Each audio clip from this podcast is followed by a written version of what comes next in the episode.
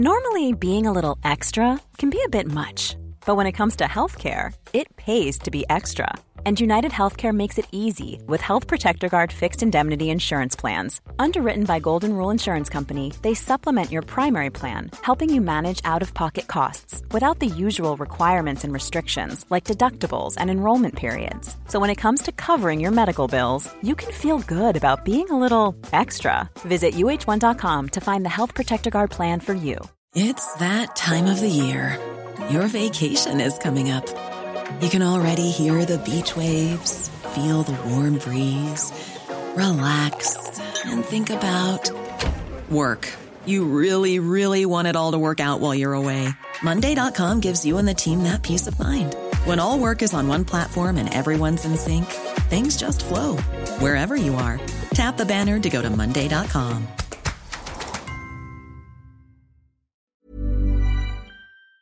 Bonjour, c'est Jules Lavie pour Code Source, le podcast d'actualité du Parisien.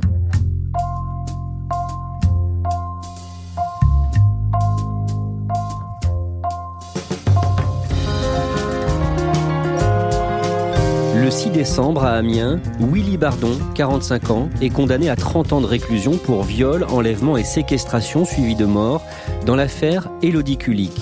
Cette jeune banquière tuée sauvagement il y a près de 18 ans en janvier 2002 dans la Somme, alors qu'elle rentrait chez elle en voiture. L'homme se dit innocent. Juste après le verdict, il a essayé de se suicider dans le box des accusés. Ses jours ne sont plus en danger à présent et il a fait appel. Récit des faits et du procès avec Louise Colcombé du service police-justice du Parisien.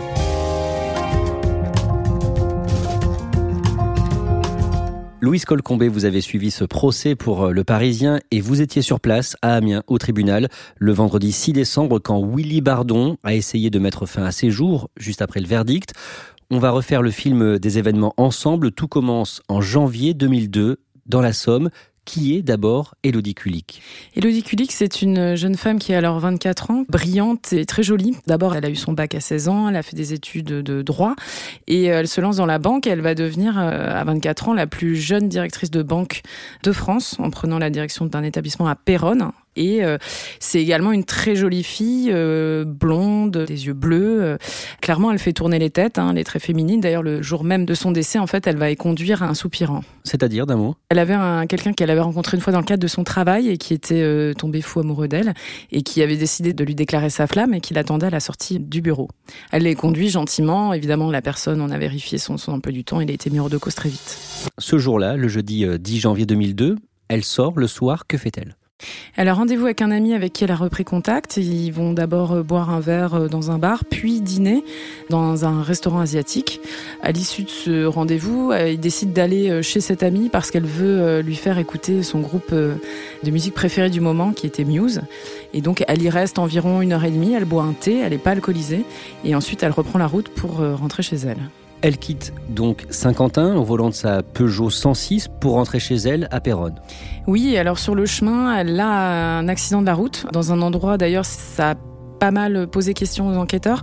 C'est une ligne droite, euh, elle roule à 60 km heure maximum, elle n'a pas bu, euh, il n'y a pas spécifiquement de raison. Il y a quand même un peu de verglas, en tout cas elle fait une sortie de route, elle fait un tonneau, elle se retrouve dans un champ euh, en sens inverse.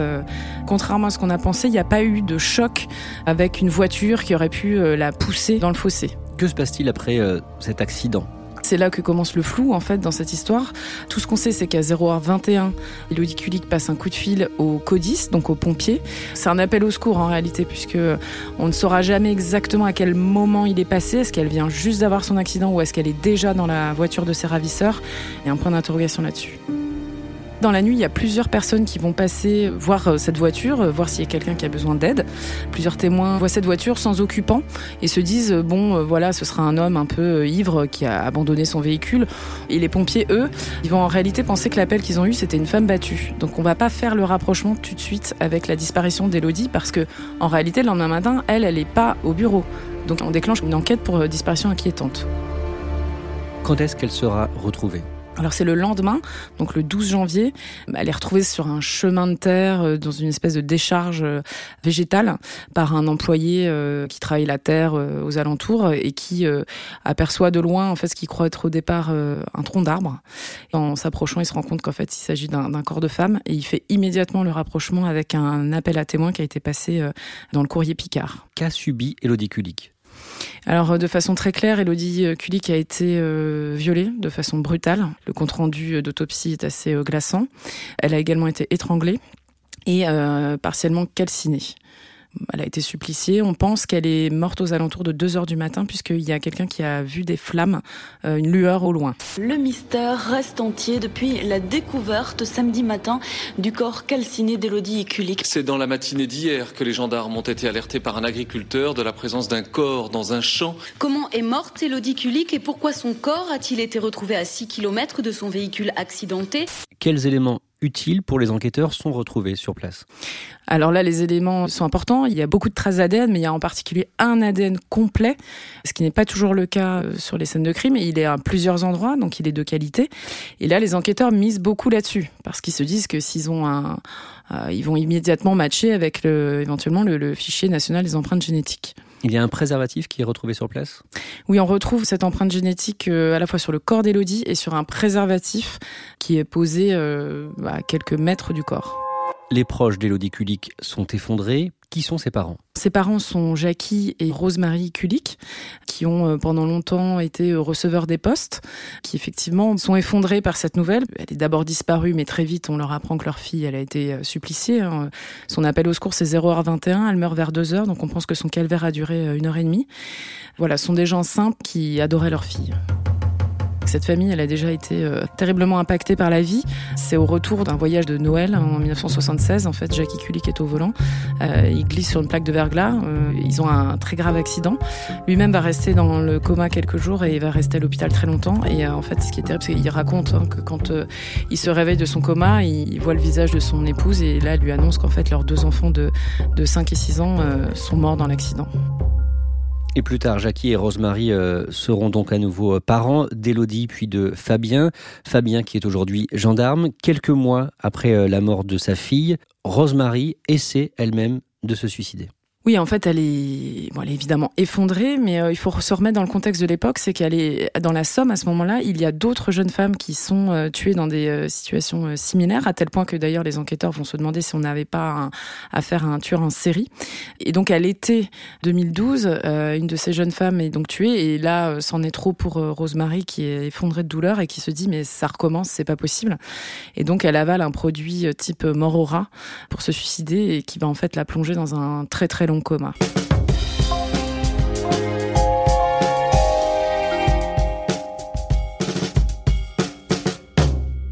Pendant des années, Jackie Kulik sera engagé sur deux fronts, un combat médical. Il va voir son épouse euh, plongée dans le coma à l'hôpital. Euh, elle va décéder neuf ans et demi plus tard. Jackie Kulik se bat aussi pour essayer de savoir qui a tué sa fille. J'ai fait une promesse à ma fille, c'est de lui trouver ses assassins. Et je tiendrai tant qu'il faudra, mais je les trouverai. Je sais qu'on les trouvera et je les trouverai. Jackie Kulik, pour pas s'effondrer, en fait, euh, il n'avait pas 36 solutions, donc il s'investit à fond dans la recherche de la vérité. Et donc, il va compulser le dossier, il va lui-même aller faire euh, des sortes d'interviews, de rencontrer des gens parce qu'il est persuadé qu'en fait, on lui parlera plus facilement à lui qu'aux enquêteurs. Euh, donc, il mène sa propre enquête. Et puis, chaque jour, il va voir son épouse tous les après-midi pendant 9 ans. Il va aller voir son épouse pour lui parler de l'enquête, des éventuelles avancées. Il nous avait confié dans une interview au Parisien qu'il avait cet espoir que s'il il arrive à démasquer les tueurs, en fait, peut-être que Rosemary sortirait du coma. Il a aussi un groupe Facebook, il essaie aussi de, mobiliser les politiques. Oui, alors il a toujours eu un blog euh, qu'il a animé, un groupe Facebook pour faire vivre la mémoire d'Élodie. Il a fait des marches blanches tous les ans, des messes. Beaucoup euh, utilisaient les médias locaux pour faire vivre la mémoire d'Élodie en se disant que peut-être quelqu'un un jour aurait envie de se confier, quelqu'un qui pourrait savoir quelque chose, si on une éventuelle confidence d'un des tueurs.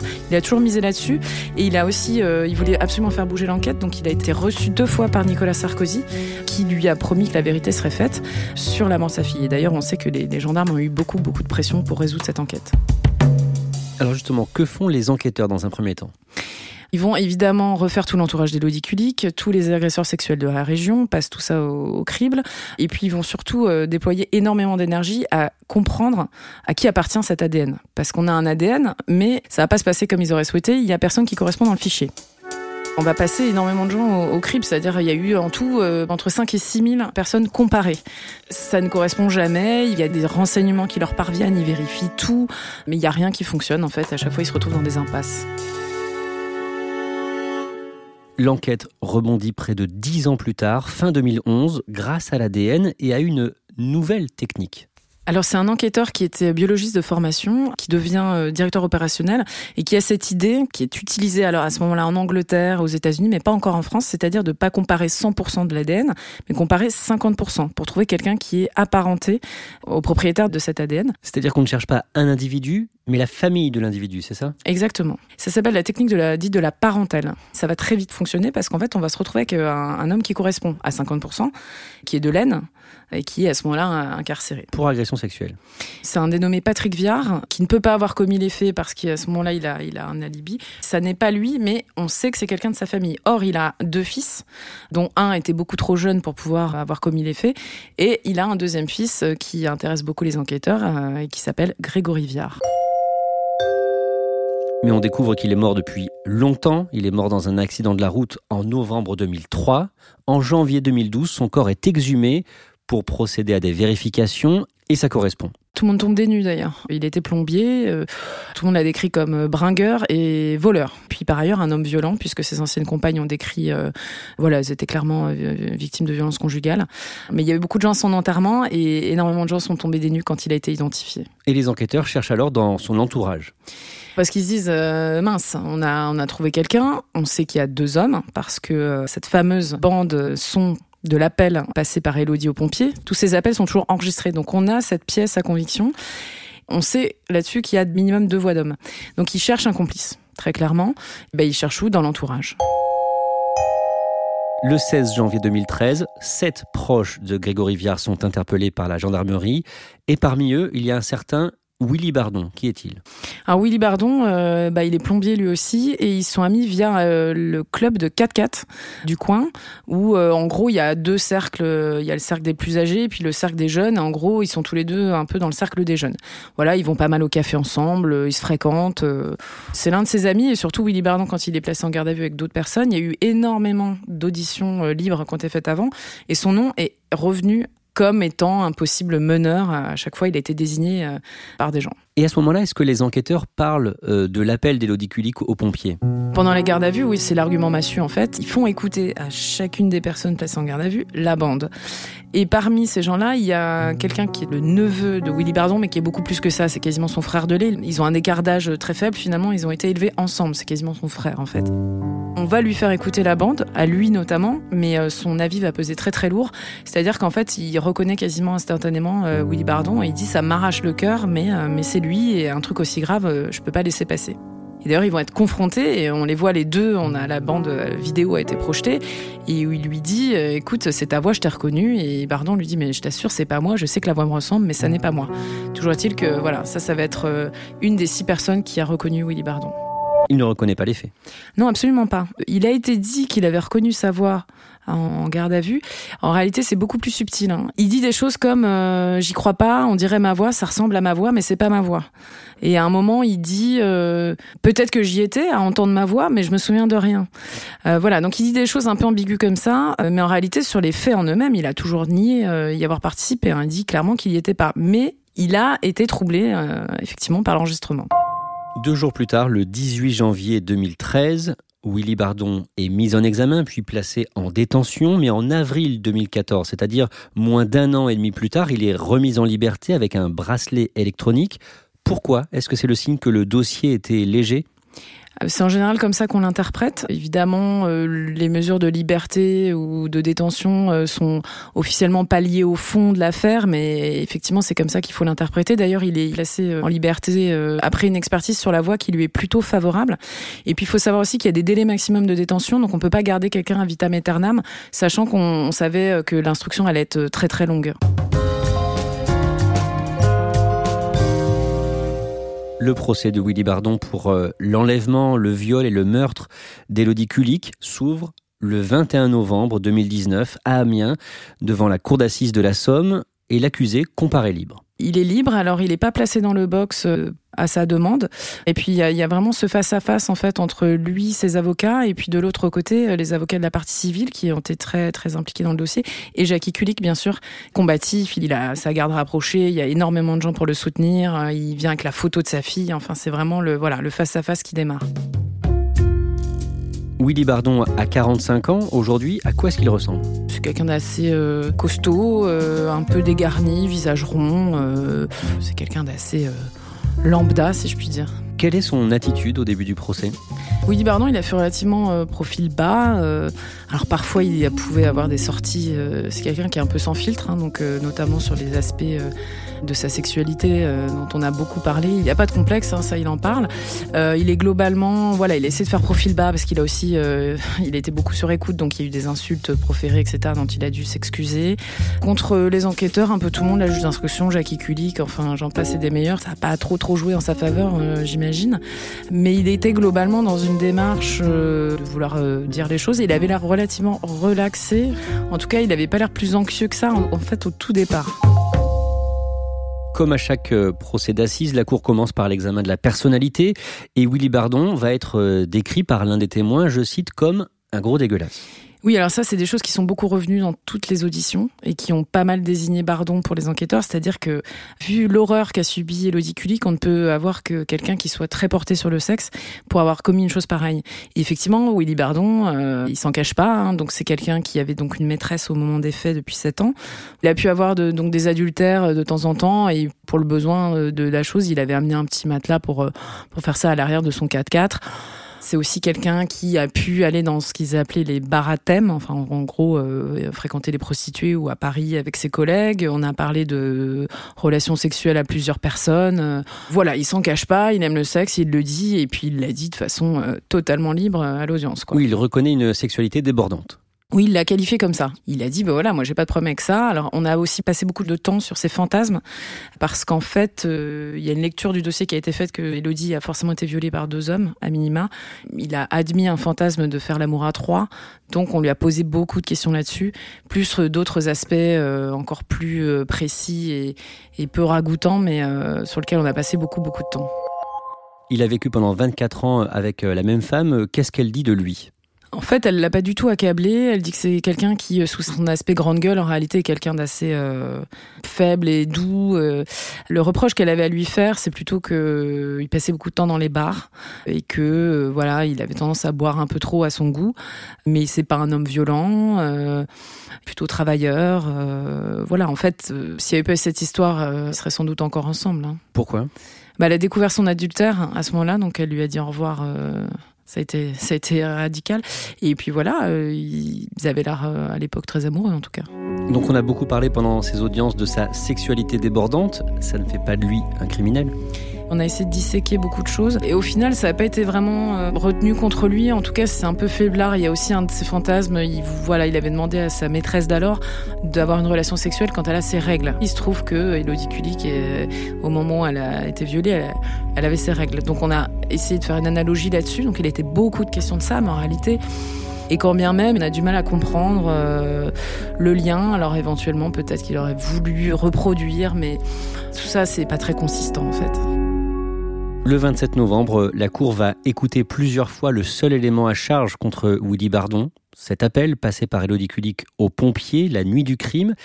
Est-ce que vous pouvez nous le décrire précisément? Déjà, combien de secondes? À quoi ressemble cet appel? Ces 26 secondes, euh, c'est vraiment de la terreur pure en fait. Ce qui moi m'a frappé, c'est qu'en fait on entend, c'est même pas des cris, c'est des halètements. On a l'impression qu'en fait, euh, soit parce qu'elle est terrorisée, soit parce qu'on la tient à la gorge, je ne sais pas, on dirait qu'elle n'arrive même pas à prononcer des mots. Les experts se sont échinés à essayer de savoir si elle disait quelque chose. Il était question de ils m'assassinent, ils vont me tuer, mais très sincèrement, moi je n'ai pas distingué euh, ce qu'elle pouvait dire. Je crois qu'elle ne dit rien. Elle est juste terrorisée Cet appel au secours, enfin ça vraiment ça vous glace. Hein. Franchement ça, ça vous ça vous cloue sur place. D'autant plus que derrière on a deux voix d'hommes. Ils ont l'air complètement relaxés quoi. On sait pas exactement ce qu'ils se disent, mais il y a un calme qui transpire. Euh, qu'est-ce que je dois faire? Coupe la batterie. Enfin bon, on a on a eu 36 versions de ce qu'ils pouvaient se dire. Mais voilà, cette terreur d'un côté et le calme de l'autre, ça fait froid dans le dos. Et combien de temps est-ce qu'on entend ces deux ou trois voix d'hommes?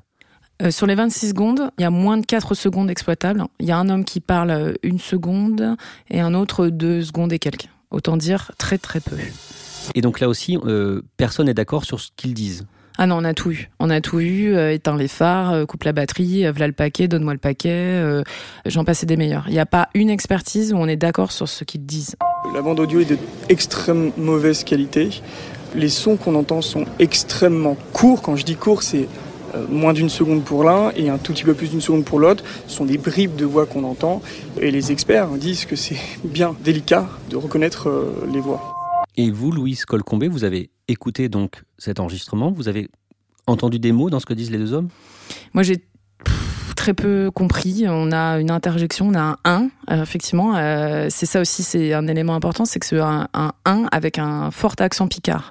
Ce qui avait fait penser aux gendarmes tout de suite qu'on était sur une piste locale. Mais hormis ça, très honnêtement, moi j'étais dans le public, on l'a pas entendu tant de fois que ça. On l'a entendu euh, deux fois. Les jurés, en revanche, ils l'ont entendu au casque 10, 20, 30 fois peut-être. Est-ce que les proches qui avaient cru reconnaître sa voix pendant l'enquête confirment devant la cour d'assises qu'il s'agit de Willy Bardon selon eux pas tous.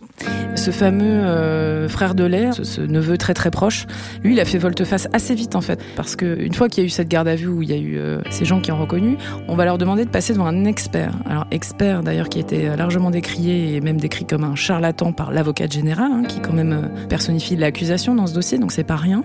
Expert décédé aujourd'hui Oui, voilà, il a pas pu venir défendre son travail, il est décédé lui aussi. Donc on n'a pas pu l'entendre, mais on a entendu assez de choses qui décrédibilisaient vraiment son travail. Et d'ailleurs, on a entendu une de ses expertises, donc ce fameux neveu, qui en fait, quand il réentend dans la bande, il a l'impression que c'est plus la même bande. Il dit mais euh, mais c'est bizarre, etc. Et ensuite, on sent que voilà, l'expert en question va l'influencer à fond en lui disant euh, oh il se peut que vous deviniez une voix, en l'occurrence celle de Willy Bardon, euh, juste avant de lui faire écouter. Bon, donc lui, il a fait volte-face. Alors on lui a fait dire que c'est parce qu'il était trop proche de Bardon. Effectivement, on peut comprendre qu'un proche puisse faire demi-tour sur une telle accusation. Il y a d'autres personnes qui sont venues maintenir. Donc on s'est retrouvé à la fin du procès avec six personnes qui reconnaissaient la voix et six autres qui ne la reconnaissaient pas. Donc c'était vraiment 50-50. Que dit Willy Bardon au procès euh, sur cette ressemblance avec sa voix? Il s'en veut beaucoup d'avoir euh, du bout des lèvres reconnu que c'était sa voix en garde à vue parce qu'il a vu que ça lui était reproché et que voilà on disait euh, bah vous vous rendez compte même lui il reconnaît sa voix. Donc là il a dit non j'ai jamais vraiment dit que c'était ma voix donc il a répété que pour lui c'était pas sa voix et puis c'est tout. Il clame son innocence.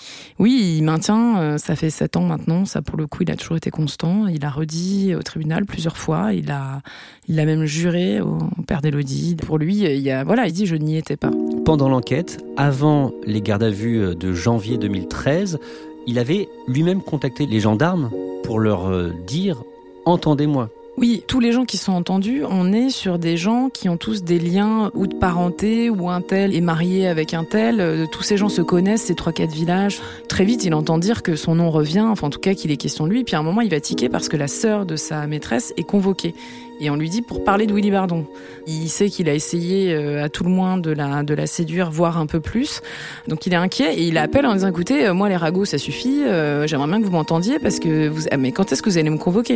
Et il va me laisser son numéro de téléphone et son adresse en disant écoutez, dépêchez-vous parce que moi je veux mettre fin à, à, tout ça quoi. On a cet enregistrement qu'on a entendu.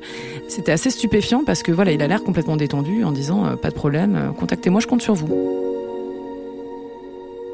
Le vendredi 6 décembre, l'accusation demande 30 ans de réclusion à l'encontre de Willy Bardon pour enlèvement et séquestration suivi de mort, mais demande l'acquittement pour euh, les chefs de viol et de meurtre. Pourquoi? Pourquoi? Parce que l'avocate générale le dit elle-même, on n'a aucune preuve de sa présence sur euh, le lieu donc de découverte du corps. On n'a aucune preuve du viol et du meurtre. Il n'y a rien qui ne relie Willy Bardon à la scène de crime. On a retrouvé pas mal de traces d'ADN pouvant correspondre à tout un tas de gens, euh, mais de lui, rien du tout. Alors certes, le corps a été détruit, mais on a en tout cas pas d'ADN, pas de téléphonie. En fait, dans le dossier, il n'y a pas. Mais euh, elle va demander l'enlèvement et séquestration suivie de mort, qui est passible de la réclusion criminelle à perpétuité également. Donc c'est une façon d'entrer en voie de condamnation tout en prenant en compte les faiblesses du dossier.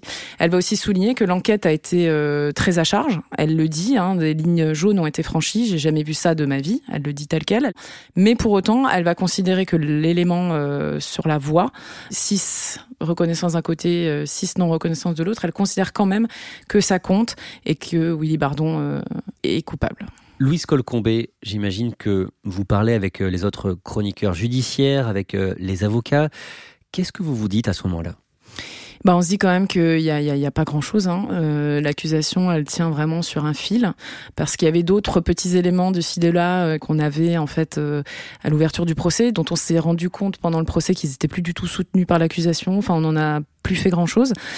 Et euh, du coup, il reste quoi? Il reste euh, la voix avec euh, des experts qui sont quand même venus nous dire qu'en fait, on ne peut rien en tirer de scientifique. Hein. Les gens, quand ils disent qu'ils reconnaissent, ça a valeur de témoignage. Et un témoignage, c'est fragile.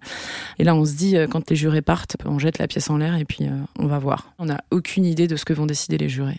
Ça peut être une condamnation ou un acquittement.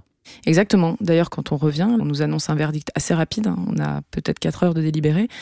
Moi, à ce moment-là, je pense plutôt que c'est un acquittement parce que techniquement, comme euh, quand on condamne, il y a plus de questions auxquelles il faut répondre, donc plus de discussions. Ça prend normalement plus de temps.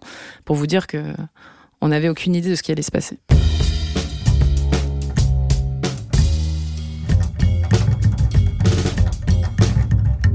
Peu avant 20h, la présidente du tribunal va donner euh, son verdict. Est-ce que vous pouvez nous décrire la salle d'audience à ce moment-là, juste avant l'annonce du verdict? Qui est où? Willy Bardon, il a été euh, pour le coup placé dans le box principalement pour sa sécurité, parce qu'il y a énormément de gens qui sont venus soutenir euh, Jackie Kulik qui sont dans la salle et on craint des débordements et des réactions hostiles. Jackie Kulik, lui, il est avec ses avocats, là, il est au premier rang.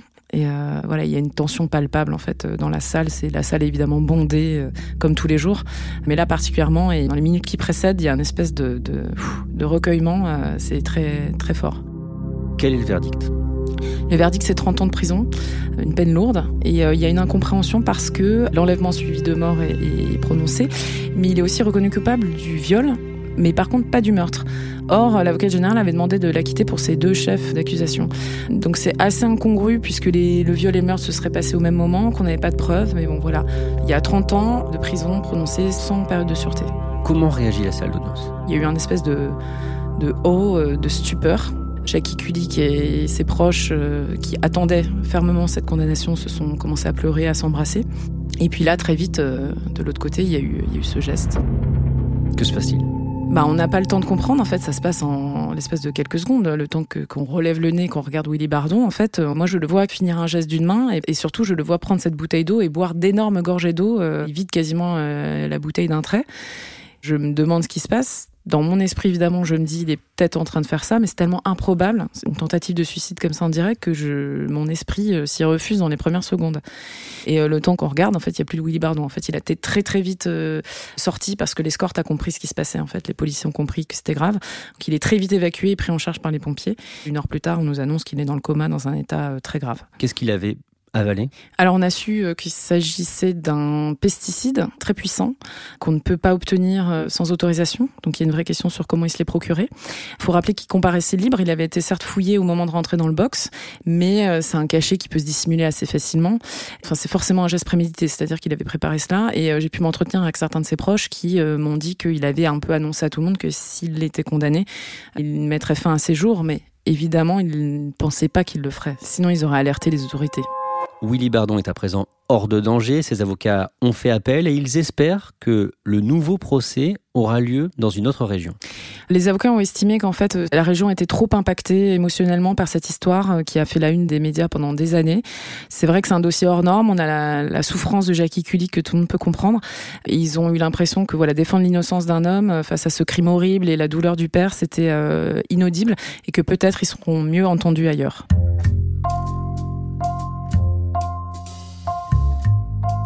Merci à Louise Colcombé. Code Source est le podcast quotidien d'actualité du Parisien. Production Clara Garnier-Amouroux. Réalisation Alexandre Ferreira. Si vous aimez Code Source, n'hésitez pas à en parler à vos proches ou sur les réseaux sociaux. Nous sommes disponibles chaque soir à 18h sur leparisien.fr, toutes les applis de podcast, mais aussi Deezer et Spotify. Et vous pouvez nous écrire directement code source at leparisien.fr.